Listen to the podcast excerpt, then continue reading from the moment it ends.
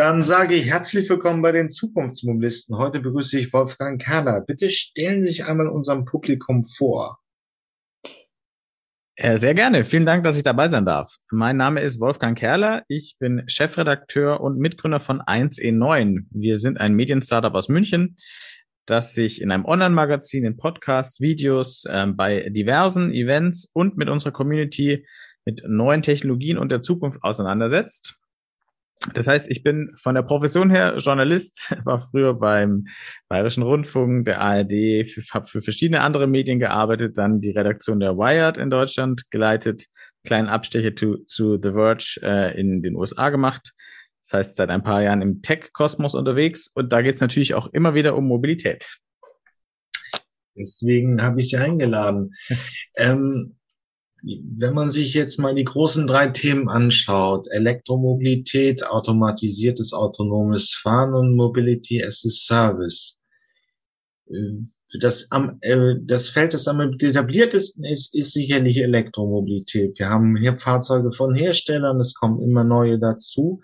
Wie ist das Thema so ein bisschen auf Ihren Schirm gekommen? Elektromobilität ist auf meinen Schirm gekommen, also so richtig, ich wusste, dass es Elektroautos gibt natürlich, aber ernsthaft damit beschäftigt, auch als Journalist, habe ich mich damals als BMW ähm, ja mit als erster dann größeren Versuch unternommen hat mit dem i3 damals, ähm, der ja nicht so erfolgreich war, wie man sich das vorgestellt hat, aber für die Verhältnisse eines großen Konzerns doch relativ mutig war.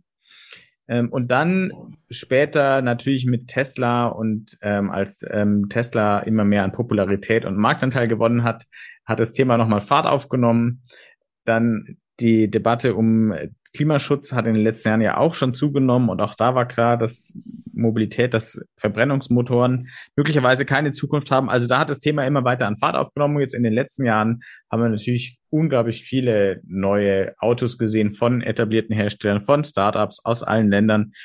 Das heißt im Moment, es ist fast schon, fast schon so, dass es sich gar nicht mehr wie so ein Zukunftsthema anfühlt, sondern so ein Gegenwartsthema. Ja, das stimmt. Also ähm, sind die sind jetzt, glaube ich, allein schon Volkswagen kündigt 70 Fahrzeuge bis 2025 an und wir haben eigentlich noch eine Lücke bei großen Kombis, aber sonst gibt's überall in allen Fahrzeugklassen schon Fahrzeuge mit elektrischem Antrieb. Aber mal die Frage an den Innovationsjournalisten ist das wirklich noch innovativ, was die uns heute vorstellen? Also wir hatten das Gespräch, ich pack's auch in die Shownotes dieser Episode mit Dutz Fügner. Ähm, momentan, wenn man sich Porsche anguckt, wenn man sich aber auch den neuen BMW anguckt mit Wasserstoffantrieb, dann auch zum ersten Mal, sind es ja im Prinzip die großen SUVs, die ähm, mit Elektroantrieb äh, ausgestattet werden. Ähm, das heißt, das, was sich jetzt auch im konventionellen Markt sehr gut verkauft, wird einfach elektrifiziert.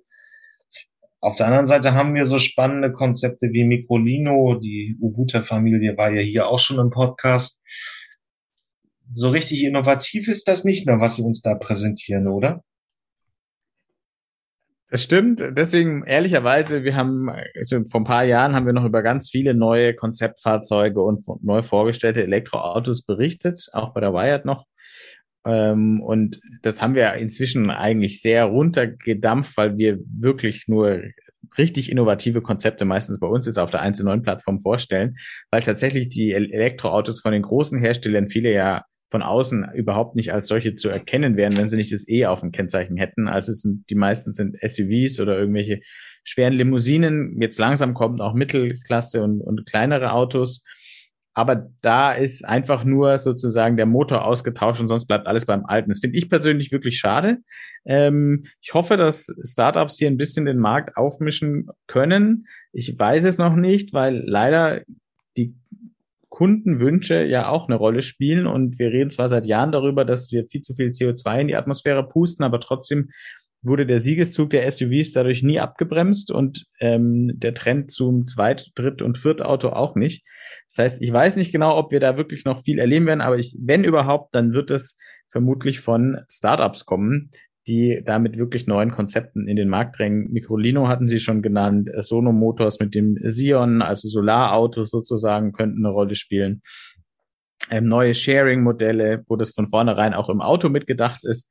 Also ja, ich hoffe auch auf, auf ein bisschen mehr. Jetzt gerade gerade auf der IAA war es ja wirklich so, ja, also da hat mich jetzt wenig vom Hocker gehauen, dass ich gesagt habe, sowas habe ich noch nie gesehen, ähm, sondern das waren halt große, schöne Autos mit Elektromotor, aber jetzt nicht irgendwie bahnbrechend oder, oder so, dass ich das Gefühl habe, ja, das rettet jetzt die Welt. Ähm, was stellen, was kann man, kann man denn ein bisschen was, ich pack natürlich äh, Ihre Webseite auch an die Shownotes der, Pop, äh, der Episode, aber was sind so die großen Themen bei den neuen Fahrzeugen? Was ist wirklich noch innovativ, wenn es um Elektromobilität angeht?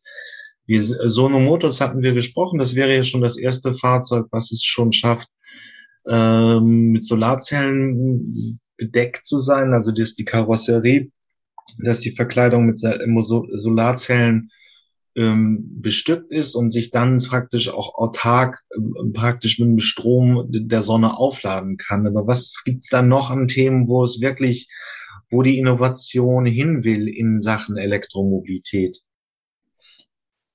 Also es gibt verschiedene Fälle, manche sind jetzt nicht so, sage ich mal, ähm, emotional, weil man sie von außen nicht sieht. Wo ich noch wirklich Bedarf sehe, ist, dass man, dass Elektroautos zum Teil des Stromnetzes, eines intelligenten Stromnetzes werden können. Also dass wir einfach die Elektroautoflotte als riesigen Stromspeicher verwenden, der sozusagen die Schwankungen bei der Erzeugung von erneuerbaren Energien ausgleicht. Da gibt es Modellprojekte, da wird dran gearbeitet. Mir persönlich geht es nicht schnell genug, weil ich finde, da, da steckt ein Riesenpotenzial drin, ähm, dass, dass wir nutzen müssen, um die Energiewende zu beschleunigen. Das ist eher eine Innovation, die im Auto steckt und die auch in Geschäftsmodellen steckt. Das heißt natürlich auch neue Geschäftsmodelle für Energieanbieter, für ähm, Autohersteller. Da müssen sie auch innovativ sein auf der Seite. Das sehe ich. Ähm, dann finde ich, dass vielleicht von den Formen der Autos und auch von der Größe der Autos, ich meine, ein Elektromotor nimmt viel weniger Platz weg. Also, dass wir da in dem Kleinstautobereich vielleicht noch, gerade für die Stadt, noch so innovative Modelle sehen. Also Ego zum Beispiel geht ja in die Richtung, da wurde ja ein Auto genau für sozusagen den durchschnittlichen Bedarf von jemandem, der in der Stadt wohnt, aber trotzdem ein Auto braucht, konzipiert. Ähm, also in die Richtung, da, da sehe ich sozusagen immer wieder noch ähm, noch noch gute gute Entwicklungen und dann natürlich äh, das Thema Batterie.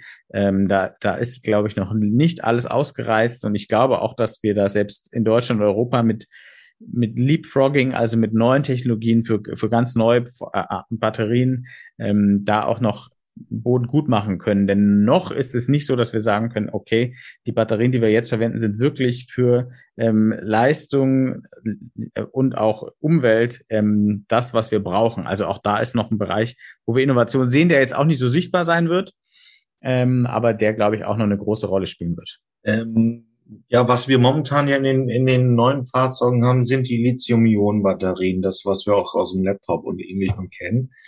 Was könnte denn da noch kommen? Also da, ich, das ist so ein Thema, das begleite ich am, am, am Rand, sage ich. Da bin ich jetzt mhm. nicht, nicht der Fachmann bei uns. Ähm, aber ich habe in letzter Zeit Kontakt auch mit deutschen Startups gehabt ähm, oder auch schon älteren Firmen, die an, sagen wir mal, sehr spannenden Konzepten arbeiten, die vielleicht zunächst auch in anderen Branchen zum Einsatz kommen, aber auch für Autos eine Rolle spielen können.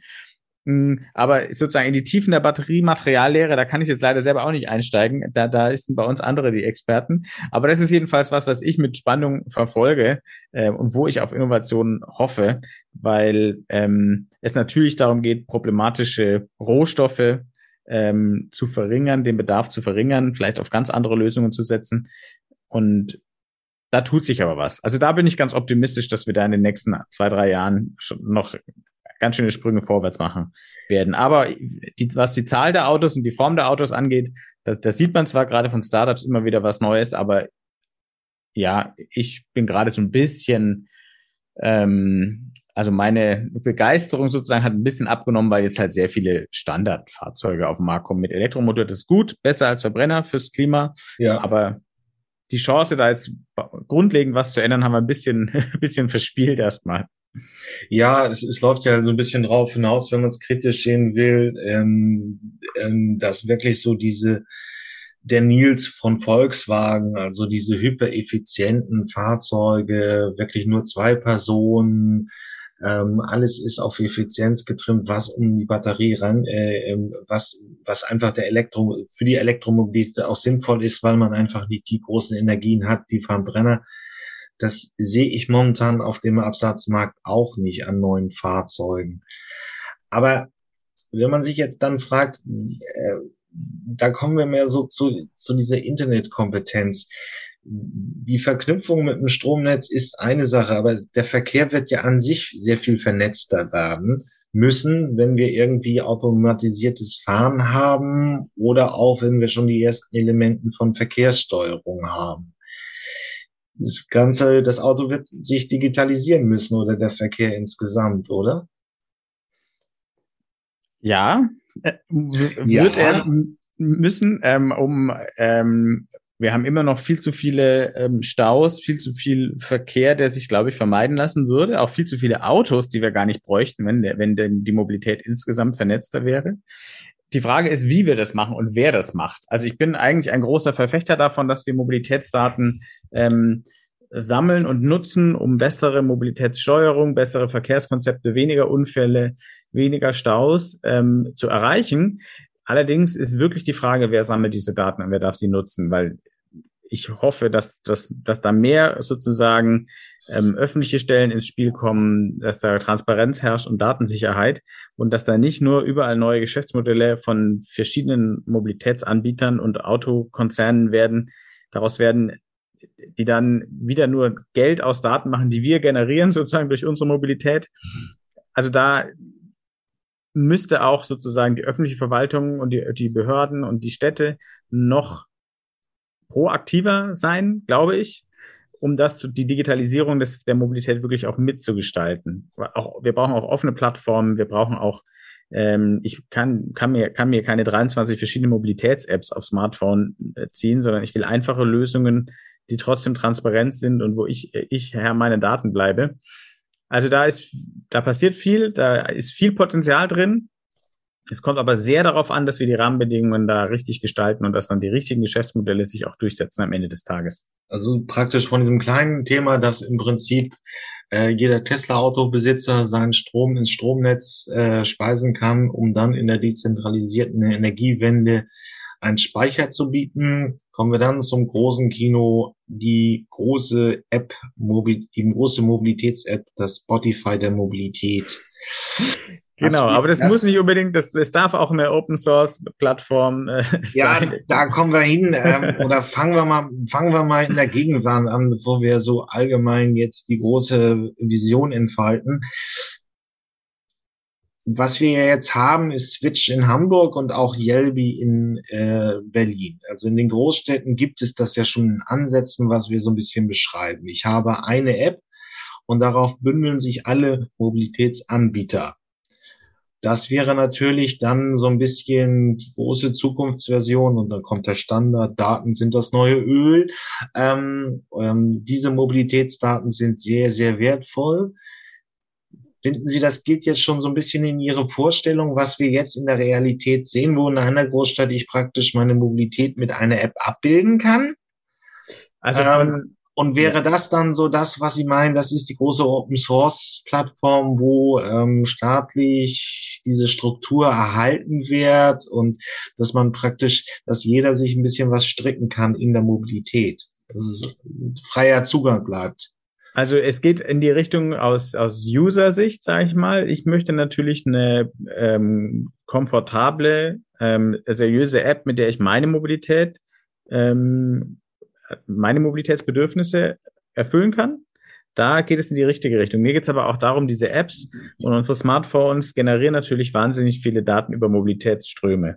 Wann nutzt wer welche Mobilitätslösungen, wann wird wo im Auto gefahren, wann wird die U-Bahn benutzt, wann werden äh, ähm, E-Scooter oder äh, quasi Fahrräder geliehen und an welchen Strecken, wo ist vielleicht noch eine Unterversorgung, weil immer alle weg sind, ähm, wo sehen wir immer Staus, wie könnten wir die durch andere ähm, Verkehrsangebote vielleicht reduzieren. Also, dass wir diese Daten, die da anfangen, wirklich auch nutzbar machen und dass die sozusagen, dass es offene Daten sind, die vielleicht bei den Städten liegen, die dann die diese Daten aggregieren und allen möglichen Anbietern, Startups, Konzernen, wem auch immer Initiativen zur Verfügung stellen, damit die, die darauf aufbauen, neue Lösungen bauen können. Aber wenn sozusagen einzelne App-Anbieter, auch wenn sie aggregierte Apps anbieten, wo man dann vom Scooter bis zur U-Bahn alles buchen kann, wenn die aber alle Daten selbst behalten, dann sind sie auch die einzigen, die auf Basis dieser Daten neue Produkte generieren können. Und das müssen nicht unbedingt die sein, die am, am billigsten oder am besten sind. Also da bin ich sehr dafür, dass es sozusagen die Daten abgegeben werden müssen, damit sie auch zum Gemeinwohl beitragen können. Das meinte ich vorhin damit. Also mhm. aus Nutzersicht komfortabel ist immer schön, aber wenn ich schon überall Daten generiere, dann möchte ich auch, dass sie sozusagen mir im Endeffekt wieder ähm, dabei helfen, weil meine ganze Stadt zum Beispiel ein besseres Mobilitätskonzept hat. Ich möchte nicht, dass dann äh, quasi Firmen äh, eigentlich ihr Geld damit verdienen, weil sie die mir gratis eine App zur Verfügung stellen, eigentlich ihr Geld damit verdienen, mit meinen Daten dann Geschäfte zu machen. Das wäre ja so ein bisschen eine sehr schöne Version, aber und ist es übrigens auch gegenwärtig, man hört es in vielen Episoden hier auch raus, ja das Thema, die äh, Mobilitätsanbieter, wir haben ja schon verschiedene Sharing-Lösungen, in Hamburg fahren schon sechs Systeme rum, man kann alles teilen vom Roller bis zum ähm, Sammeltaxi und, und, und. Diese Firmen müssen bereit sein, ihre Daten in irgendwie einen großen Datenhaufen zu überführen, so dass man wirklich anfangen kann, ähm, diese Open Source äh, Vision wirklich umzusetzen. Genau, also man kann ja zum Beispiel die ähm, Zulassung von neuen Sharing-Angeboten daran knüpfen, dass die Mobilitätsdaten natürlich anonymisiert und so ähm, dann auch wieder der Kommune zur Verfügung gestellt werden, damit sie die ähm, frei, frei verfügbar machen kann für alle möglichen, für Wissenschaft, für Startups, für wen auch immer. Da kann man ja, also da kann man ja Vorgaben machen als, als Regulierer. Schließlich wollen ja da Anbieter auch ähm, öffentliche Infrastruktur mitnutzen und sich da einklinken. Und im, im Idealfall wollen die ja auch die Vernetzung zum Beispiel mit ÖPNV-Anbieter, ähm, damit man eben gemeinsame Apps anbieten kann. Also hat man da einen Hebel in der Hand, wo man sagt, ja, das können wir alles machen, aber die Daten sozusagen kommen der Allgemeinheit zugute und dann gewinnt am Ende nicht die Firma mit dem größten Datenschatz, die sozusagen den sich zunutze macht, sondern die Firma mit dem besten Mobilitätsangebot für alle. Und ich glaube, da hätten wir auf Dauer alle am, am meisten von. Und da gibt es ja auch Modellprojekte in, äh, auch in Deutschland, wo, wo sowas probiert wird. Insofern, ich bin da auch guter Dinge. Ähm, jetzt gerade sind wir noch so ein bisschen, ja, also der wilde Westen, der totale wilde Westen ist, glaube ich, jetzt schon ein bisschen vorbei. Das war ja so im ersten E-Scooter-Jahr, als plötzlich überall die Dinger und dann auch noch Fahrräder ja. kreuz und quer durch die in, in, in der Welt rumstanden. Das hat sich ja schon deutlich, ähm, deutlich normalisiert.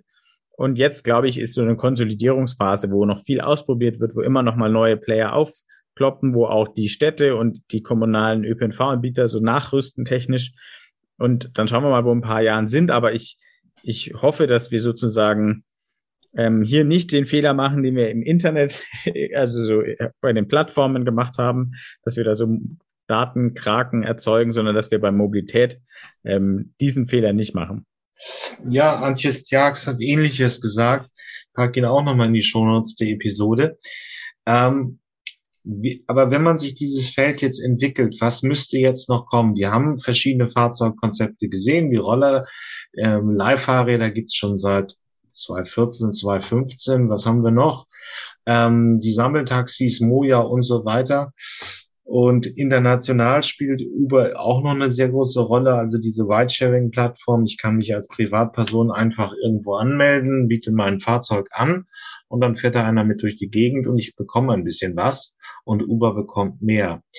Ähm, wo ja. wird sich das die nächsten Jahre noch hin entwickelt? Also, dass man diese, wenn man diese Datenpools hat, dass man dann eine größere Systemsteuerung dafür rauflegt, damit es effizienter ist, damit die Staus gerade in Großstädten weniger werden und damit der Verkehr effizienter fließt. Also momentan ist vieles in, im analogen Bereich da. Die Roller sind seit zwei, drei Jahren, vier Jahren unterwegs. Ähm, aber man hat eben noch nicht so die digitale Effizienz jetzt darauf gelegt. Das stimmt. Also ich glaube, wir haben viele, wir haben viele Werkzeuge, die wir brauchen für eine bessere Mobilität, haben wir schon. Jetzt geht es daran, sie auch richtig zu kombinieren und einzusetzen. Also wenn man noch schlauer Mobilitätsdaten erfasst und nutzt, dann hat man natürlich viel bessere Planungstools ähm, für die ähm, Stadtplanung. Man hat auch neue Partizipationsmöglichkeiten. Also man kann digitale Technologie ja auch nutzen, um die Menschen mit einzubeziehen bei der Planung zukünftiger Mobilitätskonzepte. Das war früher auch viel schwieriger. Also auch da hat man sozusagen ein neues, äh, starkes Tool in der Hand. Und das steuert natürlich auch öffentliche Investitionen, die es jetzt geben muss. Also das wird auch dauern. Wir brauchen einfach noch eine bessere Radinfrastruktur. Da ist immer die Frage, wo und wie soll sie ausgestaltet sein. Ähm, wir brauchen ein, angepassteres ÖPNV-Angebot wir brauchen vielleicht auch oder sollten auch neue Technologiekonzepte nutzen, also von eben, sage ich mal, futuristischen autonomen Seilbahnen mit quasi kleinen autonomen Gondeln über klassische Seilbahnen, ähm, vielleicht auch irgendwann neue Röhrenzüge, was auch immer, ja. Ähm, aber auch da brauchen wir eine Datengrundlage, damit wir wissen, wo ergeben die denn am meisten Sinn, wo helfen sie uns am meisten dabei, Probleme zu lösen. Und das wird jetzt alles Jahre dauern, weil leider in, in, in Investitionen in Verkehrsinfrastruktur natürlich ähm, brauchen. Die brauchen ihre Zeit. Aber wir haben ja gesehen, also hier in München zum Beispiel merkt man jetzt spürbar, dass, dass die Fahrradinfrastruktur einfach besser ausgebaut wird. Ähm, und, und da ähm, und da muss jetzt einfach noch mehr passieren. Dann funktionieren diese ganzen Angebote auch noch besser, glaube ich, wenn wirklich ähm, die Infrastruktur auch dran angepasst ist, dass wir eben so eine multimodale Mobilität haben, dass wir mehr Mikromobilität haben. Im Moment sind diese ganzen, stehen die ganzen Roller und E-Bikes und so ja einfach in den Städten, die vorher schon da waren, die zum Teil noch aus den 50er Jahren der autogerechten Stadt äh, geistig quasi stammen.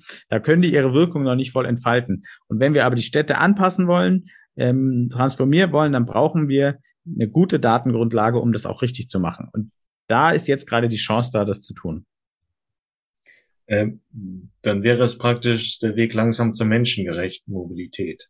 Genau, das wäre die große Hoffnung und ich bin aber auch wirklich optimistisch, ähm, wirklich optimistisch, dass, dass wir da stärker hinkommen, weil mh, hm, auch gerade da hatten wir am Anfang ja auch schon so ein bisschen, wir hatten ja über die Automobilindustrie schon gesprochen, die hat natürlich so ein bisschen ihren ähm, ihr, ihr, ihr Primat eingebüßt bei der Politik. Auch durch Dieselgate, ähm, durch die zum Teil langsame Umstellung auf Elektromobilität ähm, hat die an, an, an Stellenwert verloren. An wirtschaftlichem Stellenwert wahrscheinlich nicht, aber, aber es ist nicht mehr so, dass sozusagen die Politik nicht auch ähm, die Rechte und Interessen von Fußgängern und Fahrradfahrerinnen im Blick hat, sondern da hat so ein kleiner Switch stattgefunden, glaube ich. Ja, also vielleicht sollte man das auch nochmal offen halten. Die Wirtschaftszahlen übers Auto sind halt bekannt. In Deutschland macht es immer noch 26 Prozent vom Exportvolumen aus und 5 Millionen von 39 Millionen Erwerbsbevölkerung und so weiter arbeiten in irgendeiner Form am Auto. Ähm, das ist so die Frage, aber es geht so langsam in eine andere Richtung. Das nehme ich auch wahr. Ähm, nur die Frage ist ja dann, eine Rolle werden sie wahrscheinlich nicht spielen und da kommen wir zum Thema automatisiertes Fahren, denn ähm, hier kommt ja, das ist eine immer noch eine sehr sehr große Investitionswelle, die die Auto, die gesamte Mobilitätswirtschaft stemmen muss. Hier sind natürlich irgendwie Autohersteller mit ihrem guten Zugang zum Kapitalmarkt sehr im Vorteil wie hat sich das Thema denn entwickelt? Also praktisch wirklich, der Mensch kommt langsam aber sicher aus dem Fahren von Fahrzeugen raus und wird durch KI ersetzt. Wie hat sich das so in, in der Medienlandschaft eigentlich entwickelt? Hm, ich würde sagen, da hat sich nach anfänglicher Begeisterung so peu à peu ein bisschen Ernüchterung oder, oder sagen wir mal mehr ähm, Realitätssinn durchgesetzt, weil wirklich Roboterautos, die komplett autonom fahren in allen Situationen. Also gut, das sage ich persönlich, aber ich bin auch, was KI angeht, immer ein bisschen skeptischer. Ähm, die werden wir so schnell nicht sehen. Dafür ist die Realität einfach zu, zu komplex ähm, ich war im, im Sommer in Italien im Urlaub in, in, im Gebirge und mit dem Auto unterwegs und habe mir da oft gedacht, wie sollte ein autonomes Fahrzeug da je zurechtkommen? Ja, wo will man das trainieren, solche Situationen? Also ich glaube, dass sozusagen die, die, die Vision, dass wir bald, dass wir in wenigen Jahren alle uns komplett von Autos durch die Gegend fahren lassen, im Auto schlafen, Filme schauen und arbeiten können, auf der gesamten Strecke, davon müssen wir uns ein Stück weit verabschieden weil ich meine, die Jahre, wann sozusagen Full Self-Driving Cars auf den Markt kommen, die Ankündigungen gerade aus dem Silicon Valley von Tech-Konzernen wurden, werden regelmäßig nach hinten verschoben. Also wir müssten die eigentlich schon seit vier oder fünf Jahren haben, wenn mhm. die ersten Versprechen eingehalten werden. Ich weiß noch, wir sind, ich bin vor einigen Jahren im Silicon Valley sind wir tatsächlich mit einem Kamera äh, im Auto mit einer Kamera sind wir diesen Google-Testfahrzeugen mal nachgefahren, diesen autonomen, die damals schon rumgekurvt sind. Das waren damals noch diese kleinen Kugeln. Ähm, war aber auch beeindruckend, aber es bleibt bei Testfahrten, auch wenn es Fortschritte gibt. Also das heißt, ich glaube, wir werden immer mehr Assistenzsysteme sehen, die uns an bestimmten Stellen die Arbeit abnehmen, im Stau, im langsamen Verkehr, gerade auf der Autobahn, wo natürlich das nicht so kompliziert ist wie in der Stadt. Ähm, aber ich glaube, dass dieser Umbruch noch auf sich warten lässt. Und ich glaube auch, äh, dass er ähm, eher so schrittweise kommt, so peu à peu und gar nicht so auf ein, von einem Tag auf den anderen, dass plötzlich die, die Roboterautos die perfekten da sind.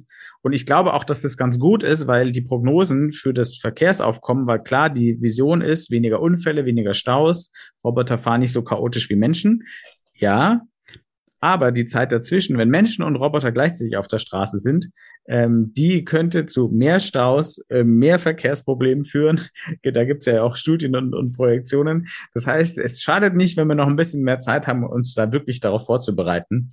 Ähm, was heißt das, wenn da plötzlich Auto, autonome Autos äh, auf, mit auf den Straßen sind und was für Herausforderungen er, erzeugt es?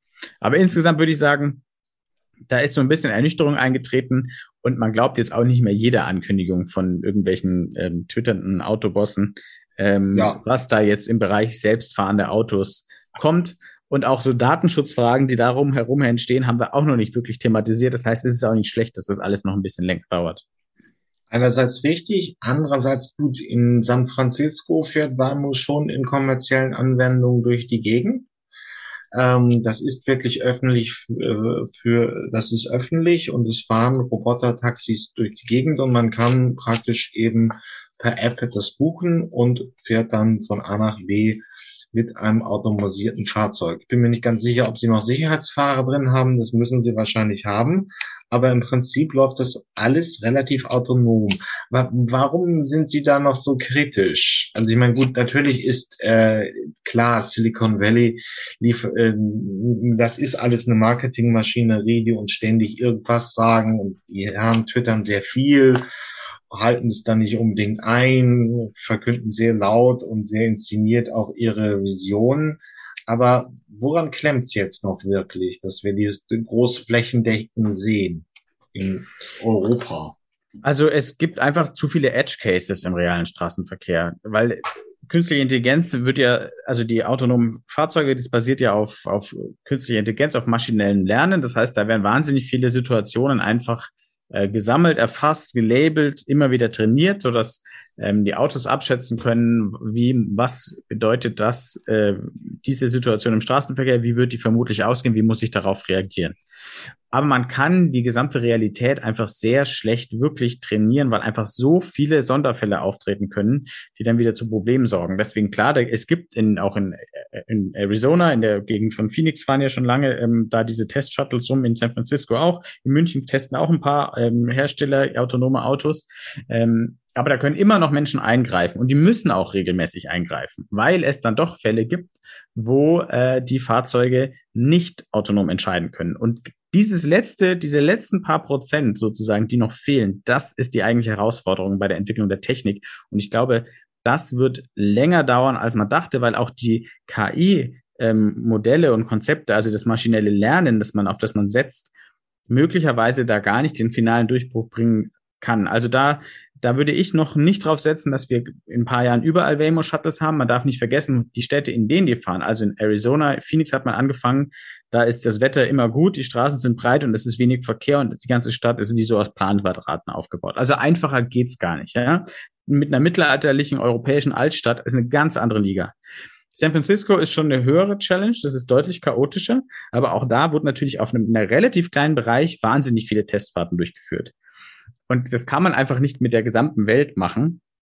Das heißt, ja, vielleicht werden wir punktuell in einzelnen Gebieten oder auch zum Beispiel auf Flughafengeländen, auf Werksgeländen, also auf sehr klar abgegrenzten ähm, Flächen, werden wir sicherlich auch autonome Fahrzeuge, ähm, auch auf dem Land, vom Bahnhof zum Seniorenheim, sage ich jetzt mal, gibt es auch in Deutschland ja schon Testversuche. Also da werden wir das sehen. Also ich bin da gar nicht so, dass, dass ich sage, das kommt gar nicht, aber dass wir wirklich, dass wir wirklich alle sozusagen von autonomen Shuttles uns früh in die Arbeit fahren lassen können, da wird, ist noch ein weiter Weg hin und noch mehr dann sozusagen, keine Ahnung, zum Skifahren in die Alpen zu fahren, ähm, im Winter bei Schnee und, und, und Eis, das ist dann noch mal eine Spur weiter weg. Also da sind einfach so dieses, diese letzte, diese letzten paar Prozent, die sind einfach so eine große Herausforderung, ähm, dass da noch viel rein, reinfließen muss an Forschungsleistung, weil es ist halt nicht so wie bei einem, bei einer Smartphone-App oder bei einer anderen Software, die auch auf KI setzt, die auch Fehler macht, da passiert ja nichts, wenn die einen Fehler macht. Ja, also wenn der, der Ohrenfilter auf Instagram mein Gesicht nicht richtig erkennt und die Ohren in meine Augen setzt, äh, die Hasenohren, dann überlebe ich das. Aber wenn mein autonomes Auto einen Fehler macht, dann überlebe ich das oder jemand alles im Zweifel nicht. Deswegen sind dann natürlich die Anforderungen viel, viel höher als an andere KI-Produkte. Und daher würde, rührt meine ähm, Zurückhaltung, dass ich sage, wir werden schrittweise immer mehr sehen, was geht. Ich finde es auch hochspannend. Aber dieser große Durchbruch, ähm, dieses große Versprechen, ähm, dass wir uns im Auto zurücklehnen können und das zum Entertainment-Paradies wird, ähm, das sehe ich noch nicht in, der, innerhalb der nächsten Jahre. Aber so als Medienfachmann, ähm, wann kam das auf? Ne? Es war auch schon Thema bei Anne Will und dann diese legendären Fragen. Ähm, wird das autonome Fahren den Minister, das Kind oder die alte Frau oder ähnliches? Umbringen, ähm, wenn es in der Notfallsituation ist. Also die Ethikunterricht aus der zwölften Klasse wurde recycelt. Das wird ja auch ein sehr, sehr schweres mediales Thema werden. Ne? Also wir gewöhnen uns natürlich an die dreieinhalbtausend weltweit, das ist noch ein größeres Thema. Aber wenn das in den Medien als Thema kommt, dann ist es auch sehr schwer zu kommunizieren der Sinn von, von automatisiertem Fahren, also die größere Effizienz, die wenigeren, äh, die geringeren Unfälle und so weiter. Das stimmt. Also ich, ähm, diese, ich finde es auch erstaunlich, dass wir immer wieder diese, diese Dilemma-Situation, diese Dilemmata diskutieren. Ähm, zum Beispiel überfahre ich das, äh, das Kind äh, die, oder die, die drei alten Frauen. Ähm, soll das Auto, was soll das Auto machen im, im Zweifelsfall? Das finde ich ja so eine, so eine Diskussion, die ehrlicherweise aus meiner Sicht ein bisschen an der, an der Realität vorbeigeht. Die ist spannend, irgendwie auch auf einer Metaebene, aber ähm, wir mussten die Frage auch nie beantworten im Fahr in der Fahrschule. Also auch Menschen müssen da nicht können, in, also wir können auch in dieser Situation ähm, nur eine Entscheidung treffen und haben nie gelernt, welche die richtige ist. Also diese Anforderung in dieser Situation ethisch korrekt ähm, zu entscheiden und wir können ja nicht mal definieren, was ethisch korrekt ist, weil für uns jedes Menschenleben gleich viel wert ist.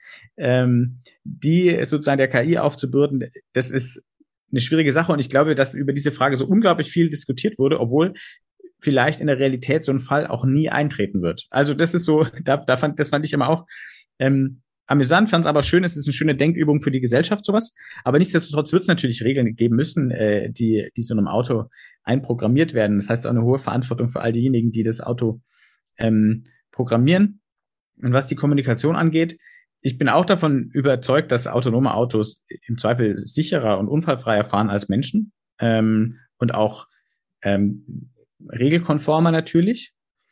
Das Problem ist so ein bisschen, ähm, das ist ja wie mit dem Fliegen. Die Leute haben wahnsinnig Angst vom Fliegen. Viele Leute haben wahnsinnig Angst vom Fliegen, steigen bedenkenlos ins Auto, obwohl die Statistik natürlich ganz klar sagt, das ist natürlich ein Riesenthema. Und so ist es auch mit den Unfällen, die autonome Autos verursachen. Ähm, auch jetzt schon die Testfahrzeuge und auch der, es gab ja auch schon einen tödlichen Unfall.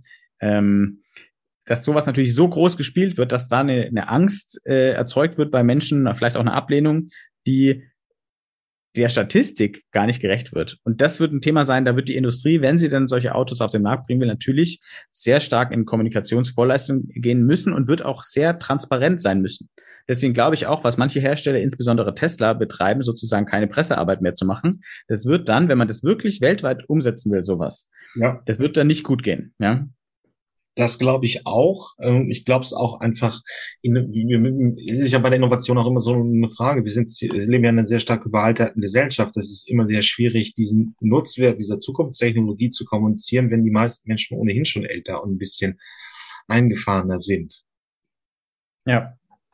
Gut. Ja, das, das, die Tesla-Strategie ist sicherlich fragwürdig. Das hat man jetzt auch ein bisschen bei dem Werk in Grünheide gesehen. Ähm, aber wenn Sie es jetzt sagen würden, wann sehen wir denn so, ist das ja immer so ein bisschen die Frage, äh, wann sehen wir denn die ersten wirklich automatisierten Fahren, äh, fahrenden Systeme schon auf den Straßen? Wir haben ja einen sehr weitreichenden rechtlichen Rahmen. Eine Typenzulassung ist möglich. Ich könnte mir, wenn ich das Geld hätte, jetzt irgendwie 200, ähm, sagen wir mal, Liefershuttles besorgen und ähm, wenigstens einen Teil von Berlin oder München wirklich schon automatisiert beliefern. Also wir, wir sehen ja schon, die, die ersten sehen wir ja schon. Also der hier die S-Klasse von Daimler kann ja schon bis 60 im, im Stau oder zählfließenden Verkehr auf der Autobahn automatisiert fahren. Ähm, Tesla hat in Amerika ja so seine Fahrer, Fahrer zu Beta-Testern gemacht mit seinem Full Self-Driving Mode, der kein Full Self-Driving Mode ist, aber der ein Assistenzsystem ist, das in einigen Situationen tatsächlich sehr, äh, automatisiert fahren kann. Ähm, also sowas werden wir immer stärker sehen. Und es wird natürlich auch von Oberklasse, den teuren Oberklassefahrzeugen immer weiter runterrieseln, auch in die günstigeren Autos, die immer mehr, also im Stau, im zähfließenden Verkehr fahren können. Also was so die klassischen Autos angeht. Dann glaube ich, dass wir so Shuttles, ähm, gerade auf dem Land vielleicht, so kleinere Shuttle-Lösungen, die natürlich auch sehr langsam fahren und auf abgegrenzten Strecken, wo man vielleicht ja auch die ähm, Verkehrsführung entsprechend daran anpassen kann, dass da solche Fahrzeuge unterwegs sind, ähm, also die Geschwindigkeitsbegrenzungen und so weiter, ähm, wenn man das alles vernetzt, da sind wir wieder bei der Vernetzung, ähm, dass da zum Beispiel ähm, individualisiertere Mobilität möglich ist, gerade für die älteren äh, Menschen, die Sie ja angesprochen haben, also wo es einfach sich nicht lohnt, ein Busfahrer, das eben bestimmte Routen im Ort sehr gut kann, so langsam fährt, dass auch nicht wirklich was passieren kann. Ähm, sowas, glaube ich, werden wir auf jeden Fall schon gerade im, im, im Massenautomarkt, das wird, glaube ich, schon bis nächstes Jahr noch dauern. Also äh, nächste Situation, wirklich nicht nur automatisiert, sondern autonom fahren in Fahrzeugen, würde ich nicht die Hand dafür ins Feuer legen, dass wir beide das noch erleben, dass die kommen. Ähm, das, also schauen wir mal. Ja. Da möchte ich mich für dieses Gespräch bedanken, Herr Kerler. Ich danke auch. Äh, mir hat Spaß gemacht. Ich hoffe, es waren ein paar Erkenntnisse drin. Ich bin, wie gesagt, so ein bisschen ein Allround-Journalist äh, und nicht in allem tiefer Experte. Ich bitte also um Nachsicht. Ähm, ich weiß, in dem Podcast gibt es ja auch viele sehr, sehr ähm, fachlich viel tiefer versiertere ähm, Experten als mich. Ich habe versucht immer eher so ein bisschen die großen Linien im Blick zu behalten. Genau. Das war auch richtig. Nicht, dass wir uns hier in irgendwelche technischen Details verlieren. Vielen Dank. Super, danke und schönen Tag noch. Ciao, ciao. Jo.